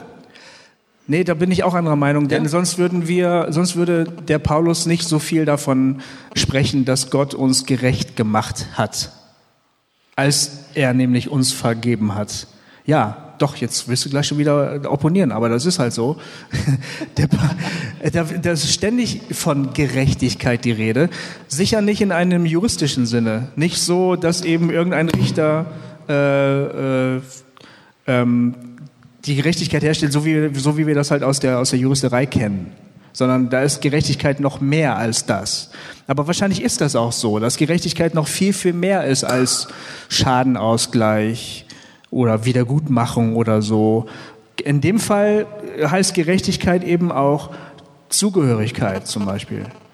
Gerecht sein. Ja gut, aber das ist ja trotzdem, das weiß ich wohl. Also, Ja, ich denke ja nur laut. aber es ich, ist ja nicht ich versuche die Frage, über die wir gerade reden. So, ne? Ähm, doch. Ist ähm, es? Es ist ja nicht, es ist ja wahrscheinlich kein Zufall, dass das irgendwie auch Gerechtigkeit heißt. Also wir reden doch ständig über Gerechtigkeit und du sagst die ganze Zeit, Gerechtigkeit gibt's wahrscheinlich nicht, weil Vergebung ist viel wichtiger. Und dabei lese ich wahrscheinlich ungefähr hundertmal das Wort Gerechtigkeit in den paulinischen Briefen. Da kann ich ja irgendwie schlecht hergehen und sagen, Gerechtigkeit ist in der Bibel mehr so unterbelichtet. Ne? Weil das ist Bullshit. Die Frage ist nur, was. Gerechtigkeit bedeutet. Und an diesem Punkt sind wir noch nicht wirklich weitergekommen. Ja, ja, ja, das stimmt. Gerechtigkeit bedeutet nicht Vergeltung. Gerechtigkeit hat was mit Vergebung zu tun, aber es muss noch größer sein als das. Und, ähm, und das sprengt wahrscheinlich den Rahmen jetzt. Ja, Aber ich glaube, äh, ehrlich, man kann nicht sagen, ja, das äh, ist alles nicht so wichtig, das mit der Gerechtigkeit. Das glaube ich. Nein, das wollte ich ja auch nicht sagen. Ich wollte, also äh, da so, oder vielleicht habe ich es ein bisschen ich glaube, Gerechtigkeit heißt zum gesagt. Beispiel im, im Paulinischen Vielleicht, hast, vielleicht habe ich es zu pointiert gesagt, jetzt will ich auch was sagen. So? auch was? Hast du gerade auch was Ja, gesagt? ich habe gerade auch was gesagt. also, das ist interessant. Naja, Ja, Ich habe also wenig weniger Redeanteile als du heute Meinst du? Abend. Ja, das glaube ich schon. ehrlich. Hm, Ist nicht mein Gefühl. Das, Aber, aber, meistens, ich. aber meistens irre ich mich dann und du Ja, hast recht, das auch, kann schon ja, sein. Ja, ja. nee, dann, äh, halt- dann halt Nee, nee, jetzt bin jetzt du. Nee, jetzt bitte du. Okay, Gerechtigkeit. Also Gerechtigkeit im paulinischen Sinne bedeutet eben nicht nur gerecht gesprochen im Sinne von, okay, ist alles wieder gut, sondern Gerechtigkeit heißt in dem Fall auch Zugehörigkeit zu den Leuten, die zu Gott gehören, glaube ich. Ja. Und, und ähm, ähm, es ist was in Ordnung geschafft worden. Das bedeutet wahrscheinlich auch Heilung. Das bedeutet wahrscheinlich auch eine gewisse Erkenntnis von Irrtümern, also da- dass ich Irrtümer erkenne und, und merke, ich muss in eine andere Richtung gehen. Ähm, das bedeutet wahrscheinlich auch, sich, sich trennen von alten Wegen. Das bedeutet aber eben auch, jetzt zugehörig zu sein zu dem Gott, der Gerechtigkeit schafft, der was Neues schafft. So, das wollte ich nur sagen. Ja, Das ist also nicht nur rein juristisch verstanden. ja, ja. Dem stimme ich zu. So erstmal. Also nur um auch klar zu machen, ich habe die Bibel auch gelesen. Hey, okay, Ähm, cool. Aber ähm, ich, äh, mir geht es bei diesen Fragen tatsächlich, wie, das nun genau mit Gott ist und wie äh, das nun die Wiederherstellung von in Gott und bla. Ehrlich gesagt, das interessiert mich nicht. Ja, du denkst immer, das ist rein jetzt- spekulativ, jetzt ich ne? mal. Ja, ich wollte dich nur bestätigen. Ja, ja. Ja. Ich wollte nur sagen, das interessiert mich nicht. ja. Wirklich, weil, weil ich darüber nichts weiß. Ich kann mir das nicht vorstellen. Was mich interessiert ist, was passiert mit dem, der auf die Fresse gekriegt hat. So. Und was passiert mit mir, wenn ich auf die Fresse ge gekriegt hat? Und was ist, wenn ich jemandem auf die Fresse ge- gehauen habe? So. Das, das sind jetzt nur so die ganz normalen ähm, äh, Schuldmomente, sage ich jetzt mal, Ja. aus meinem persönlichen Leben, weil ich ganz vielen Leuten ständig auf die Fresse haue. So, ne? ähm, nee, ähm, und, und an der Stelle, weiß ich, ich, ich, ich, ich weiß nicht, wie, wie ich mir das vorstellen soll. Mit dem, mit, mit dem Gedanken der Vergebung, mit dem kann ich was anfangen. Nur da habe ich halt das Gefühl, dass der dem Gedanken der Gerechtigkeit widerspricht. Vielleicht habe ich es ein bisschen zu überspitzt vorhin gesagt. Das kann schon gut sein. Also das, das, nee, ich will das eine auch nicht völlig gegen das andere ausspielen. Also nur um das auch nochmal klar zu sagen. Ich, ich wollte nur irgendwie deutlich machen, dass wenn ich jemandem verzeihe, ich, ich ihn dann nicht mehr hauen kann. Also dann, ne? Ja. Jetzt Vergeltung. Oder das, oder das, wenn Gott ihn dann haut, das, dann ist das Ding gegessen. So. Also, also, und das ist jetzt alles theoretisch ge- gesprochen, ist schon klar, weil es ganz oft nicht sehr einfach ist zu verzeihen. Ist, ist, ist überhaupt keine Frage. Also ich will das nicht so hm, ähm, vergeben und, und vergessen. Das ist mir schon klar. Jetzt, jetzt, das ist ja eine theoretische Annäherung. Okay, ja, ja, ja. Also ich wollte jetzt einfach nur, äh, genau, ich wollte einfach nochmal ja. darauf hinweisen. Das verstehe ich, das verstehe ich. Ja. Na gut, ich vermute mal, das werden wir jetzt nicht endgültig lösen. Und ihr merkt, äh, jetzt sind wir von einer äh, einer Wir einer kamen irgendwie Frage, von der Hölle, ne? Wir kamen von der Hölle. äh, von der Hölle, äh, wo ganz anders hingesprungen. Aber das ist auch typisch Hossa Talk, ähm, dass wir uns dann von einem zum anderen hangeln, weil es ja doch durchaus miteinander zu tun hat. Ja, aber die Leute haben schon das Popcorn rausgeholt. Das war schon ganz in Ordnung, glaube ich. Ähm, ja, ihr habt eben, äh, genau, ihr seid jetzt wieder zurückgekommen auf die, auf die Hölle, Höllengeschichte. Ich glaube, Jay, du hast eben versucht zu argumentieren, das ist so ein Gottesbildding, ne? also Gott ist die Liebe und also sprich irgendwie Allversöhnung, das ist irgendwie, das ist so Gottes-Style, so den, den du vertrittst. Auf der anderen Seite steht die Sache, genau, was ist mit den Opfern? Ne? Also die, die die Arschkarte gezogen haben, ne? die gucken sich das an, Gott sagt, okay, ähm, du sollst ihn vergeben oder so. Und da, jetzt nochmal zurück zu der, zu der ersten Frage hier mit der, mit der Hölle, da ist, glaube ich, so ein Gedanke ganz attraktiv, ne, zu überlegen, so, okay, wenn es dann doch sowas wie die Hölle gibt oder vielleicht sowas wie ein Fegefeuer, dass die sagen, okay, ja, die haben so und so schlimme Sachen gemacht, die müssen jetzt erstmal brennen für die und die Zeit und dann ne, zurück zu dir äh, in der, in der, ähm, mit der Idee, mit der Alpha-Söhne, dann zu sagen, okay, am Ende ist doch dann wieder alles gut. Ne? Also ich glaube, ähm, ja. Fegefeuer finde ich auch einen sehr sympathischen Gedanken, muss ich sagen, weil er sozusagen versucht, beides zusammenzukriegen. So, ne? ähm, äh, quasi äh, in irgendeiner Form passiert durch das Fegefeuer eine Läuterung, ähm, damit und dann und dann wird alles wieder gut. So, ne? Biblisch ist das halt nicht, aber egal. Ähm, ähm, ähm, ähm, ich, also nochmal, wer weiß irgendetwas darüber? Das sind alles nur Versuche, sich dem Gedanken anzunähern, Gottes Liebe und Gottes ge gerecht. Und wir sehen uns danach, dass irgendwie Gerechtigkeit passiert. Und natürlich ist auch die Hölle eine Vorstellung dessen, äh, da geht es nicht in allererster Linie äh, bei den meisten um die Vorstellung, dass hier auch richtig mal Strafe kommt. Sondern es geht darum, dass Ausgleich hergestellt wird, dass jemand, der von jemandem, ähm, dass jemand, der keine Ahnung unterdrückt und erniedrigt wurde, zu sehen kriegt, dass das nicht spurlos an dem an dem Täter vorbeigeht. Natürlich. Nur, das sind alles immer nur Annäherungen, würde ich argumentieren. Ich kann die Frage nicht beantworten. Ich, ich weiß das nicht. Und, und meines Erachtens ist die Bibel da auch nicht so erstens, zweitens, drittens, viertens, sondern wie gesagt, da, da gibt es verschiedene Bilder. Mal, mal wird das betont, mal wird das betont, mal wird das betont. Ich, ich finde, man ist, man ist nicht gut beraten, wenn man alles nur von, von Dingen her denkt, von denen man keine Ahnung hat. Ich plädiere eher dafür, von dem zu denken, worin die Offenbarung in Christus sehr deutlich ist. Gott ist Liebe. Gott ist gerecht. Gott möchte, dass wir in Liebe und Gerechtigkeit miteinander umgehen. Mehr weiß ich nicht. So, also ich, ne, ich persönlich hoffe auf sowas wie eine Allversöhnung.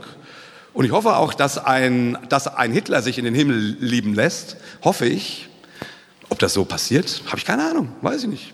Und ich muss das auch nicht wissen, weil das ist anmaßend. Ganz ehrlich, ich finde, das ist dieses Gerede über Himmel und Hölle, ich finde das anmaßend. Ich finde, es hilft nicht. Ich kann es verstehen und Christen machen seit 2000 Jahren äh, oftmals fast nichts anderes. Ich verstehe das, aber ich, ich finde, das ist anmaßend. Sorry.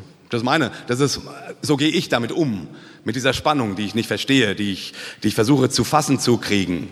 Ich, ich gehe lieber von dem aus, was ich über das Wesen Gottes weiß. So. Ähm, genau, ich, ich, will ein bisschen versöhnlichere Töne anschlagen.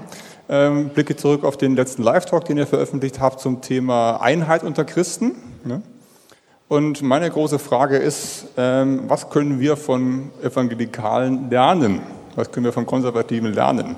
Die konservative Position ist ja immer die, an der ihr euch sehr stark kritisch abarbeitet, die aber dadurch immer einen sehr breiten Raum in euren Sendungen einnimmt, sage ich mal. Der Konservative ist praktisch immer mit am Tisch und muss überzeugt werden, was ja zeigt, dass ihr auch da einen Dialog sucht. Ne? Und ein Dialog ist ja dann ein echter Dialog, wenn er nicht nur Kritik äußert, sondern auch in, in, in der anderen Seite was Positives sieht, was ich vielleicht nicht habe oder wo, wo ich was lernen kann. Ne? Deswegen ist meine, meine Grundfrage, was, was können wir eigentlich von äh, Konservativen lernen. Hintergrund der Frage ist, dass ich glaube, dass äh, von euren Hörerinnen und Hörern einerseits es viele gibt, die diese konservativen Gemeinden verlassen haben und jetzt in irgendwas Hippes, Progressives, was auch immer gehen. Andere in gar keine Gemeinden, aber es gibt eben auch wieder andere Hörer, wo ich mich auch zähl, dazu zählen würde, die in eine ganz normale, brave Baptistengemeinde gehen und sich in manchen Aussagen, wie ähm, dem Thema zum Beispiel von gerade eben, vielleicht nicht wiederfinden, aber auch nicht dauernd quer gehen wollen, auch nicht dauernd nur querschießen wollen, sondern auch was Positives darin sehen wollen, was, was, was, was mitnehmen ähm, wollen. Was würdet ihr äh, ähm, bei euren konservativen Geschwistern Positives sehen? Was können wir von denen lernen? Haben wir auf der Autofahrt äh, äh, drüber gesprochen, Jay und ich. Wir machen ja immer Hossa Talk. Also immer, wenn wir zu zweit sind, machen wir Hossa Talk. Wir nehmen nur nicht alles auf.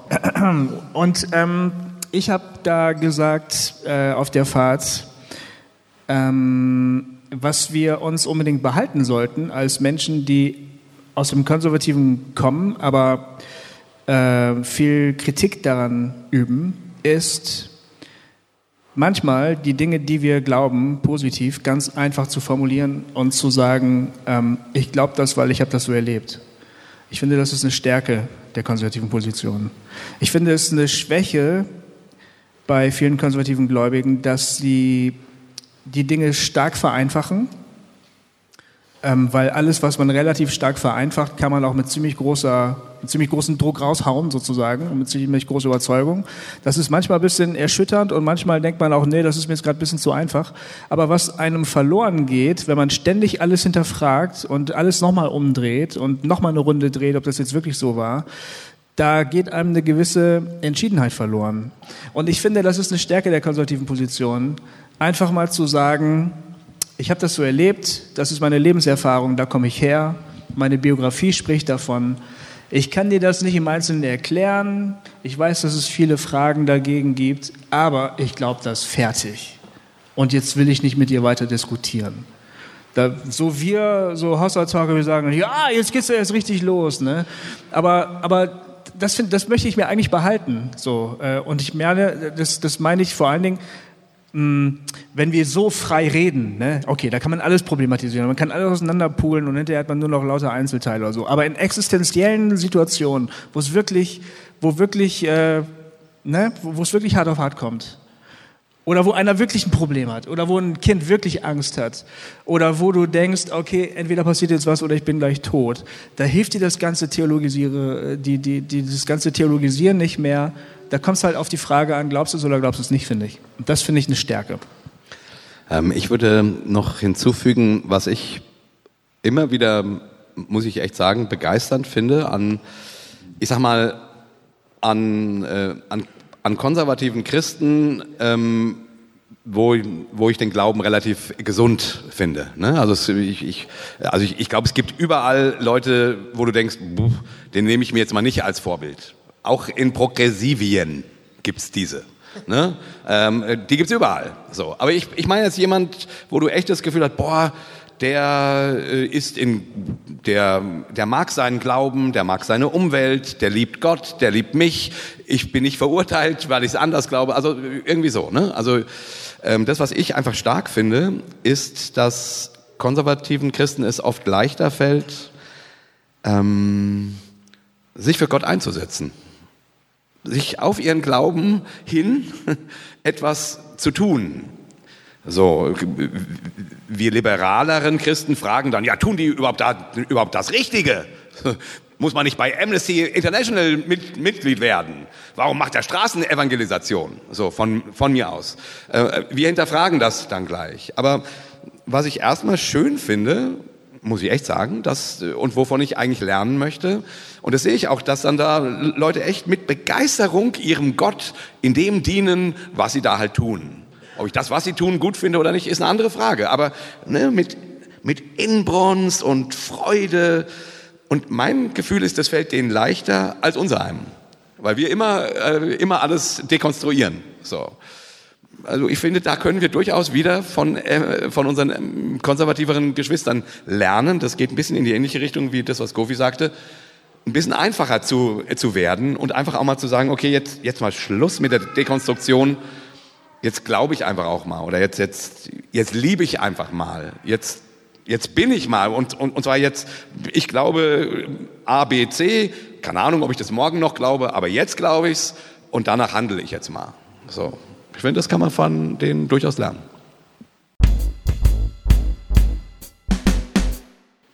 So, diese Frage liegt schon länger hier und da steht, ähm, ich habe meine Lesebrille nicht dabei, ich bin ja auch schon ein bisschen älter. Präposition, nein, Prädestination ist alles, ist alles vorherbestimmt. Präposition ist super, ey. Hat Gott einen Plan für das Leben? Wie weit kann Gott durch Gebet das Leben überhaupt beeinflussen, wenn es doch einen Plan gibt? Ja. Da haben wir auch einen ganz guten Häuser Talk dazu gemacht. Ja, es war auch ein Live-Talk in Nürnberg, ne? Ach so, ja, und wir haben, wir über, wir haben auch, wir haben halt über den Sinn des Lebens gesprochen, weißt du noch? Richtig. Der Talk über den Sinn des Lebens und da haben wir auch über die Frage gesprochen, hat Gott einen Plan für dich? Ja. Äh, ja, wie scheiße wäre das denn? Und ähm, wie, wie komme ich da wieder raus? Ja. Und geht's nicht, geht's nicht vielleicht auch anders? Ja. Also die, die Vorstellung ist ja die, ein allmächtiger Gott, der weiß alles und er kann alles.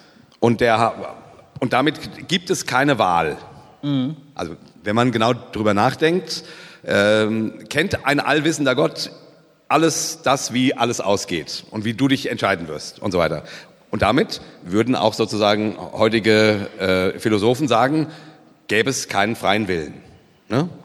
Es ist vorbestimmt. Das ist Prädestination. Prädestination sagt, alles steht fest. Ich persönlich glaube da nicht dran. Ich hoffe, dass das Quatsch ist, weil ich irgendwie die Vorstellung, dass, dass ob ich jetzt das Mikro hier halte oder ein bisschen weiter weg tue, alles schon feststeht. Oder ob ich jetzt das Bier nehme und trinke oder dann mich, mich entscheide, ach nee, ich warte noch einen Augenblick, dass das alles feststehen soll.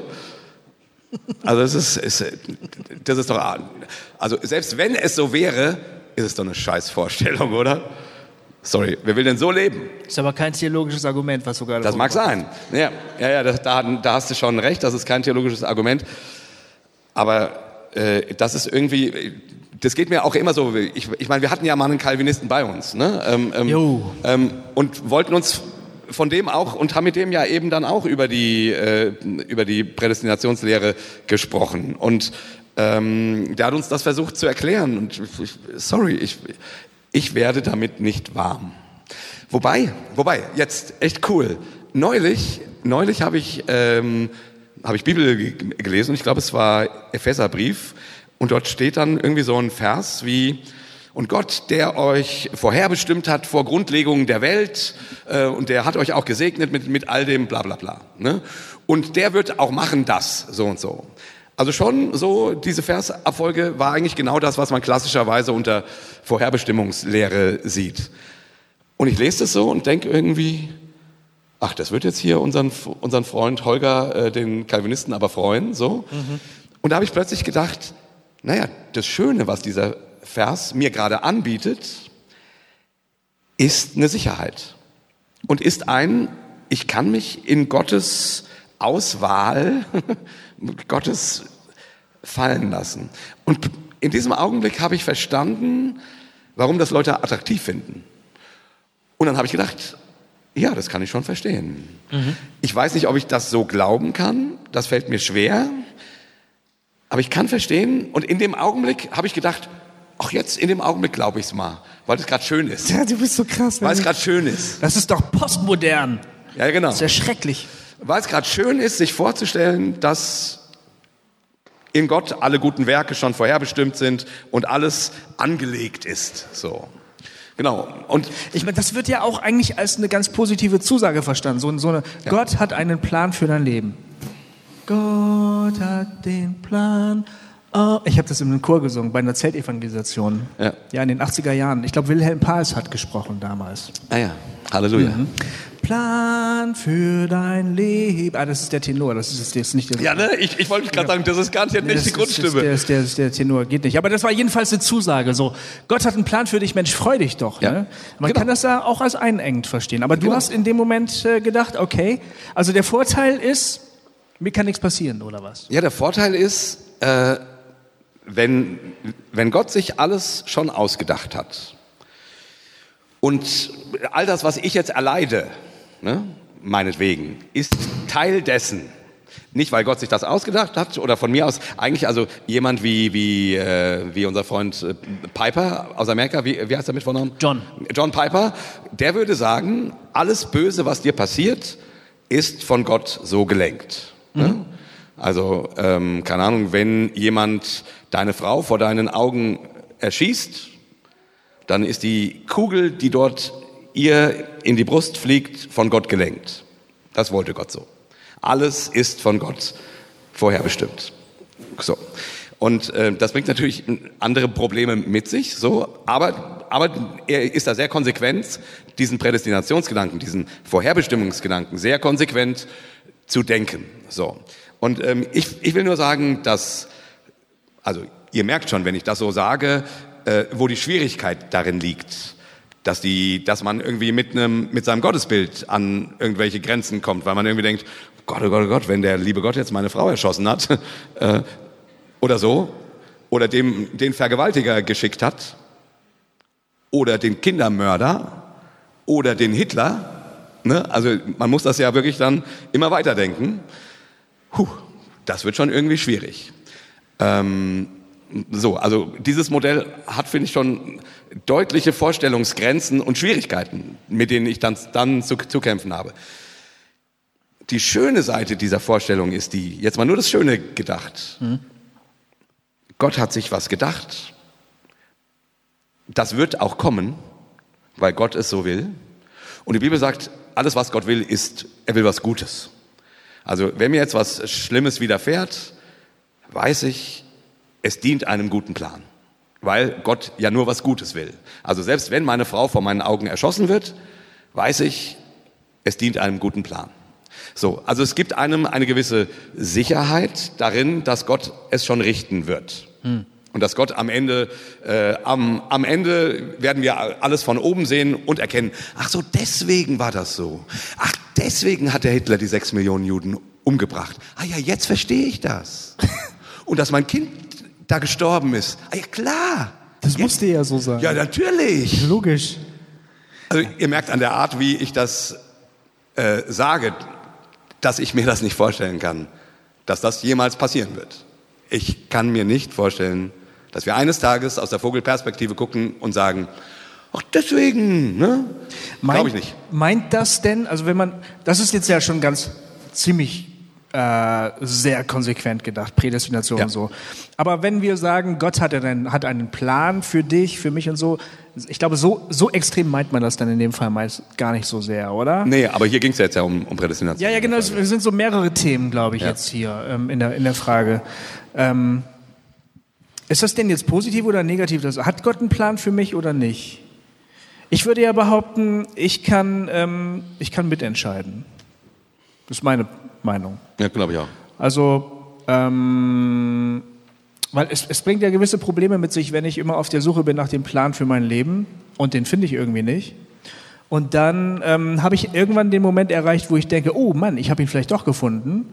Und dann halte ich mich daran so fest und versuche das umzusetzen. Ja, ich habe dann irgendwie zum Beispiel herausgefunden, Gott wollte von mir, dass ich Kinderkrankenschwester werde. So, ich bin zwar jetzt ein Mann, aber das ist egal. Ich ich versuche das jetzt, ja. Ich versuche das durchzuziehen. Ne?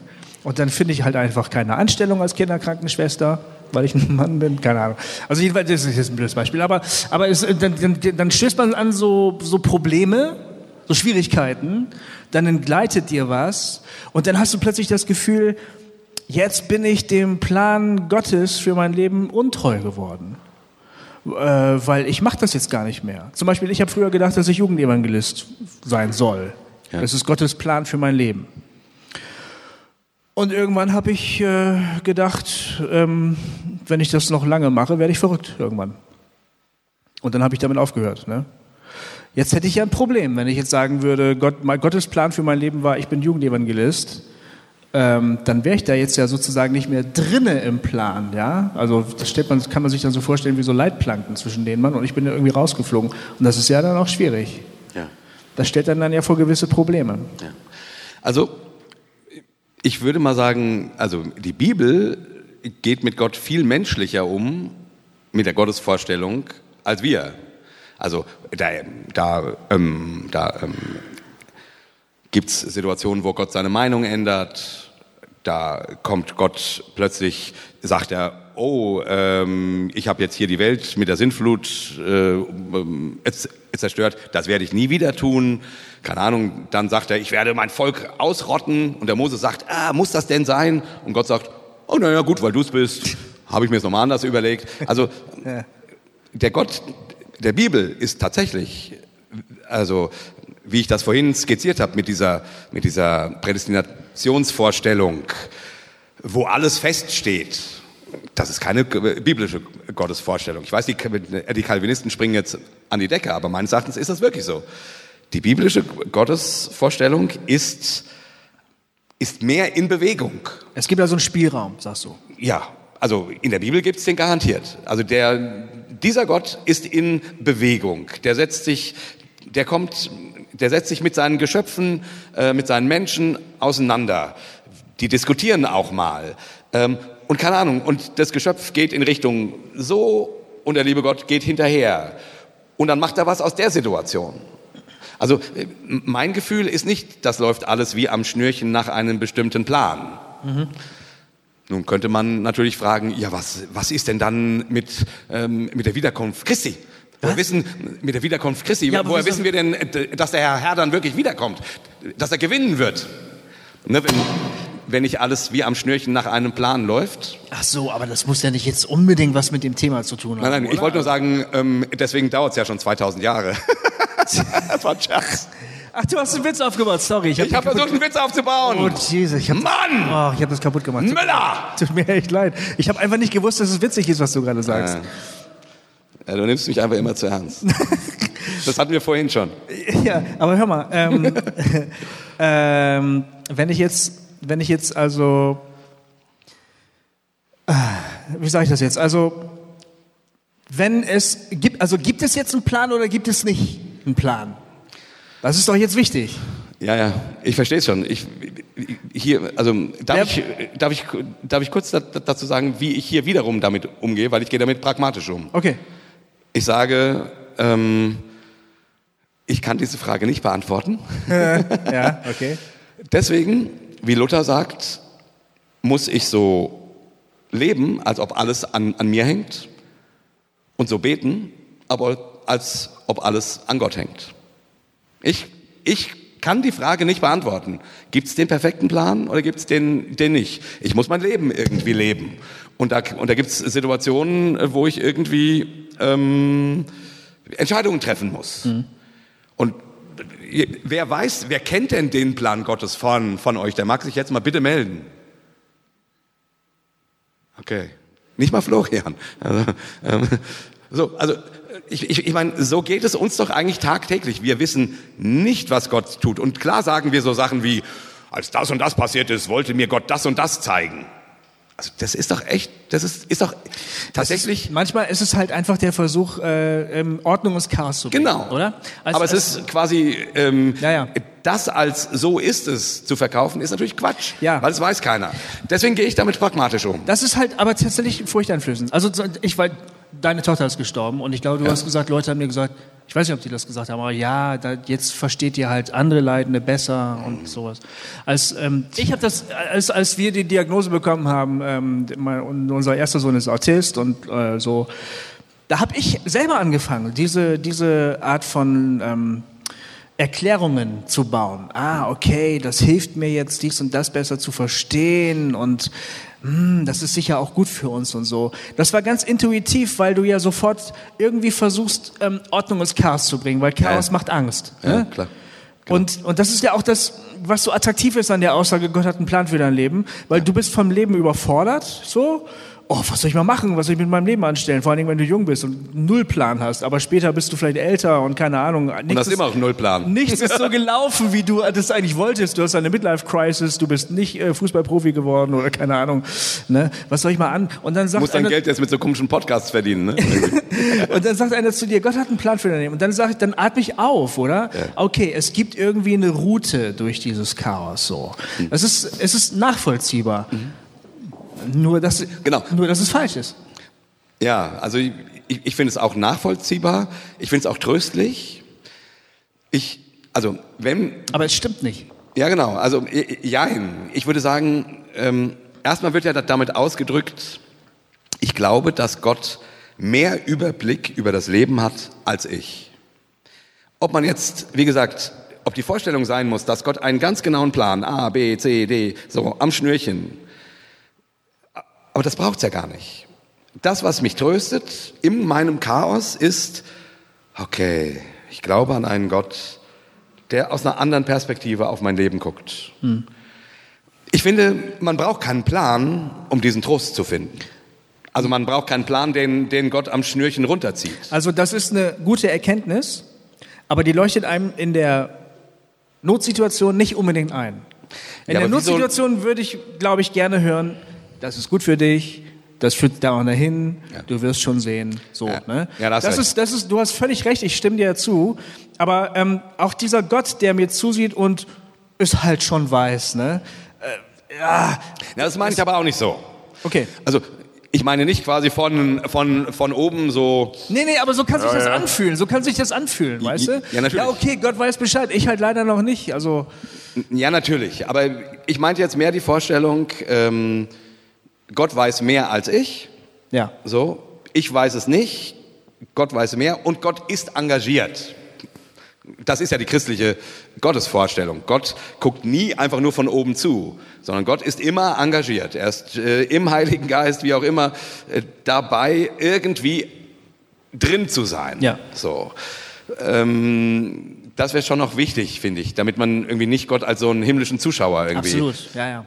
betrachtet. Und Aber Also- du kennst ja auch das Gefühl der Distanz Gottes. Das kennst du ja auch. ja, ja, ja, Wenn du mittendrin steckst Ja, und klar. natürlich weiß der Kopf, also in der Bibel steht jedenfalls, Gott ist jetzt ganz nah bei mir, aber davon ist überhaupt nichts zu spüren. Ja, ja, ne? klar. Also, ja. Ja, natürlich. Und dieses Gefühl ähm, begleitet manche Menschen Jahrzehnte.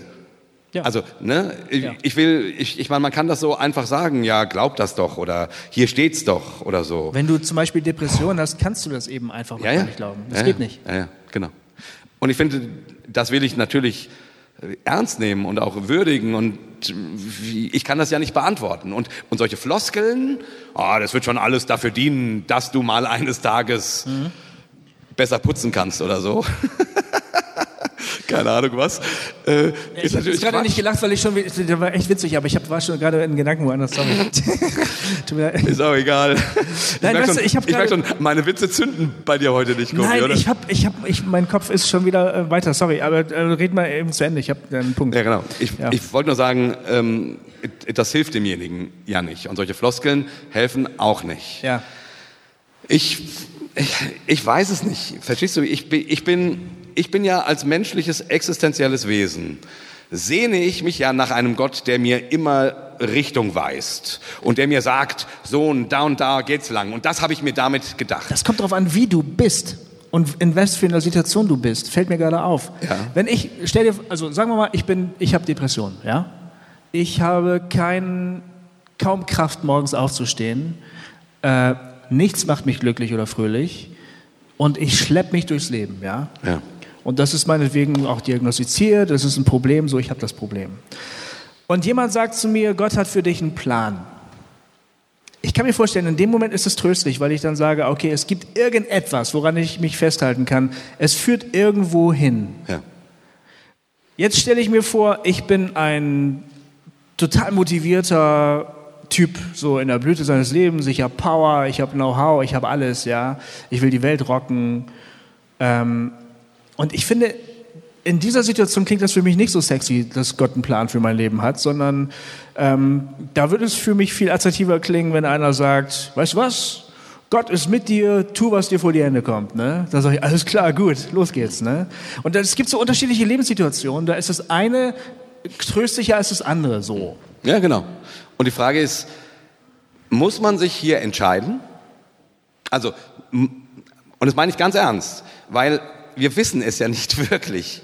Das ist ja, ich komme immer wieder, Das ist immer so krass, ey. ich komme immer wieder darauf zurück. Wir können doch Gott gar nicht wirklich in die Karten gucken. Ich kann es nicht, du kannst nicht, niemand kann es. So. Ähm, wir haben Bibelstellen, die einen ermutigen, das Leben in die Hand zu nehmen und was zu wuppen. So, ne? Die gibt's.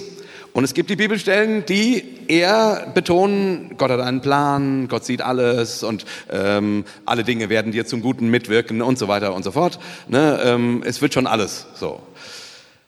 Ich, ich, ich krieg's nicht richtig überein, so dass mein, in meinem Kopf kein Knoten kommt. Deswegen denke ich an der Stelle, finde ich Luthers Rat nochmal tatsächlich hilf, hilfreich. Lebe das Leben so, als würde alles an dir hängen und bete so, als würde alles an Gott hängen. Ja, das finde ich auch sehr, sehr gut. Und jetzt fällt mir noch ein anderes Bild ein aus der Bibel, was, glaube ich, auch hilft, nämlich das Bild des Hirten. Der Ja. Herr ist mein Hirte, mir wird nichts mangeln. Ne? Ähm, und ich glaube, ähm, wir sind wahrscheinlich sehr gut damit beraten, wenn wir zwar auf der einen Seite unsere Verantwortung für unsere Lebensgestaltung nicht irgendwie negieren oder so und sagen, ja, ich suche nach dem Willen Gottes, wenn ich ihn dann gefunden habe, dann handle ich, sondern wir sind natürlich als mündige Menschen dazu, wir stehen in der Verantwortung, was zu tun. Aber das Bild, Gott hinterherzulaufen, ist auch die Christusnachfolge, Jesus hinterherzulaufen als dem guten Hirten, ne? Egal welche Wege er geht, und vielleicht geht er manchmal auch ganz komische Wege oder sowas, aber auf jeden Fall, wenn ich hinter ihm herlaufe, bin ich auf der richtigen Seite, egal wo es lang geht. Das finde ich auch ganz hilfreich. Weißt du, ich habe ähm, hab da neulich äh, wieder mit einem drüber geredet. Ähm, ähm, früher war ich so ein ganz, ganz aktiver Christ, so, und auch ein sehr, sehr öffentlicher Christ, ja. Und meine Vorstellung von Christsein war, ähm, tu was. Handeln, Zeugnis geben, ne, alles, bum, bum, bum, zack. Und dann ähm, hatte ich eine Auszeit und wir hatten eben unsere Kinder, beide Autismus. Und dann habe ich mir die Frage gestellt, was bedeutet es eigentlich, ein richtig guter Christ zu sein, aber du bist halt behindert. Oder du kannst halt nichts. Oder du hast eine Depression. Oder du liegst im Bett und kannst nicht aufstehen. Oder du kannst dich sowieso überhaupt gar nicht bewegen oder so, ne? Und da habe ich gemerkt, dass meine Vorstellung von diesem aktiven Christsein, also ein guter Christ ist ein aktiver Christ, das war, hatte irgendwie ein, also da gibt es ein Problem. Ne? Da Ja. sind, äh, sind gewisse Menschengruppen von vornherein ausgeschlossen. Ja. Und ähm, als ich da so drüber nachdachte, fiel mir plötzlich, fiel mir plötzlich die Worte ein: Der Herr ist mein Hirte, mir wird nichts mangeln. Und ich gedacht, das ist eigentlich, das ist doch eigentlich Glaubensleben, oder? Dass man dem Hirten nachfolgt. Das kann so, das kann tatsächlich jeder. Also egal in welcher Lebenssituation du bist. Und ähm, das Ziel ist dann immer noch nicht klar, unbedingt. Aber du, du hast halt immer die Etappe vor dir, ne? Das ist der Hirte sozusagen. Weißt du, was ich meine? Also Ja, ähm, das befähigt sogar auch Leute, die vielleicht sich vom Leben überfordert fühlen, dazu weiterzugehen. Ja. Und die anderen, die denken, sie treten jetzt die neue Weltrevolution los, die werden vielleicht dadurch auch ein bisschen ausgebremst. So, denen wird auch irgendwie so eine Grenze gezeigt dadurch. Ja, und die, ähm, was auch schön ist an dem Bild, du musst in, innerhalb dieses Bildes nicht beantworten, weiß der, weiß der Hirte jetzt schon alles?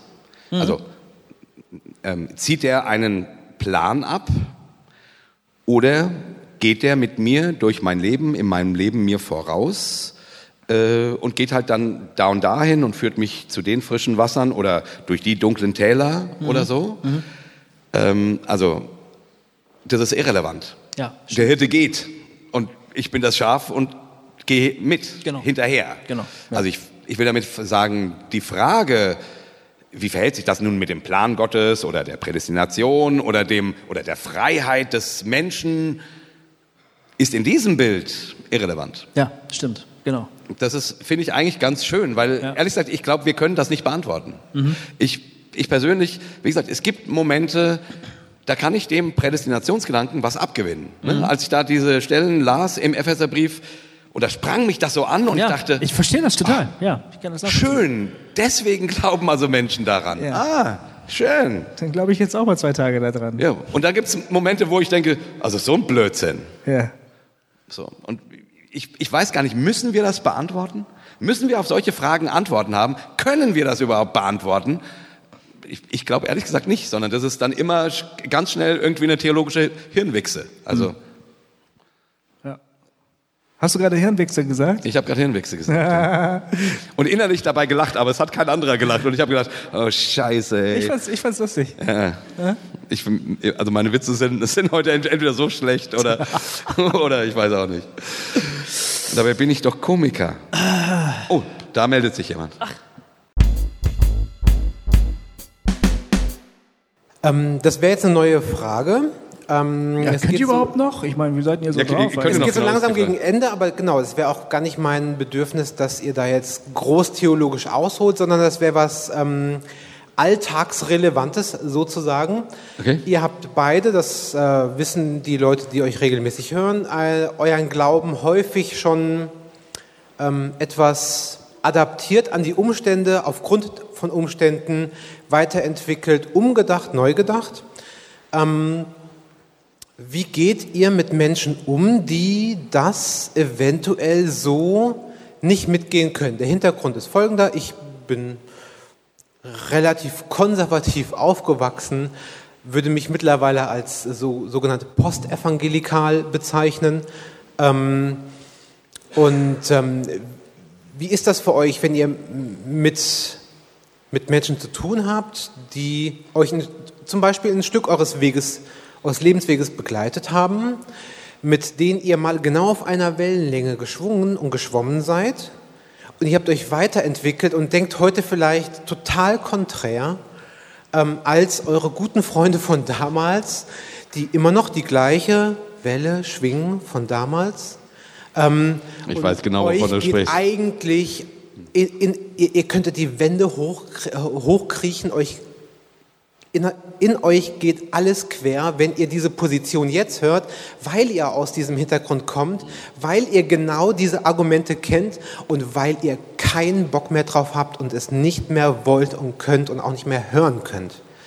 Wie geht ihr mit solchen Menschen um? Wie, wie kriegt ihr das im Lebensalltag hin? Ähm, Leute, die nicht auf eurem jetzigen Stand sind, noch mitzunehmen, gern zu haben, immer noch als Freunde oder Leute, die ihr neu kennenlernt und solche Positionen vertreten, auch neu als Freunde begegnen zu können ähm, und zu sagen, äh, Guffi, du hattest das in dem, in, dem, in dem aktuellen Talk, der online ist, hast du mal gesagt, es gibt Leute in deinem Leben, von denen sagst du, kreuz nicht meine Wege. Ähm, Geh mit Gott, aber geh. Genau, geh mit Gott, aber geh. Sind das, äh, sind das solche Leute, wo du sagst, du vertrittst noch was, was ich mal vertreten habe, ich kann es nicht mehr hören, ich will das nicht mehr, verzieh dich? Ähm, oder wie geht ihr mit so etwas um? Ähm, also auch hier finde ich, das kann man nicht so einfach beantworten, weil das ein sehr, sehr komplexes Thema ist, weil unter Umständen ist das, du hast das jetzt immer gesagt, was jemand vertritt, was ich mal vertreten habe und jetzt nicht mehr vertrete, das, das triggert mich. Ne? Also denn, denn, weil ich sehe in dem anderen ja auch mich von vor, keine Ahnung, so und so vielen Jahren.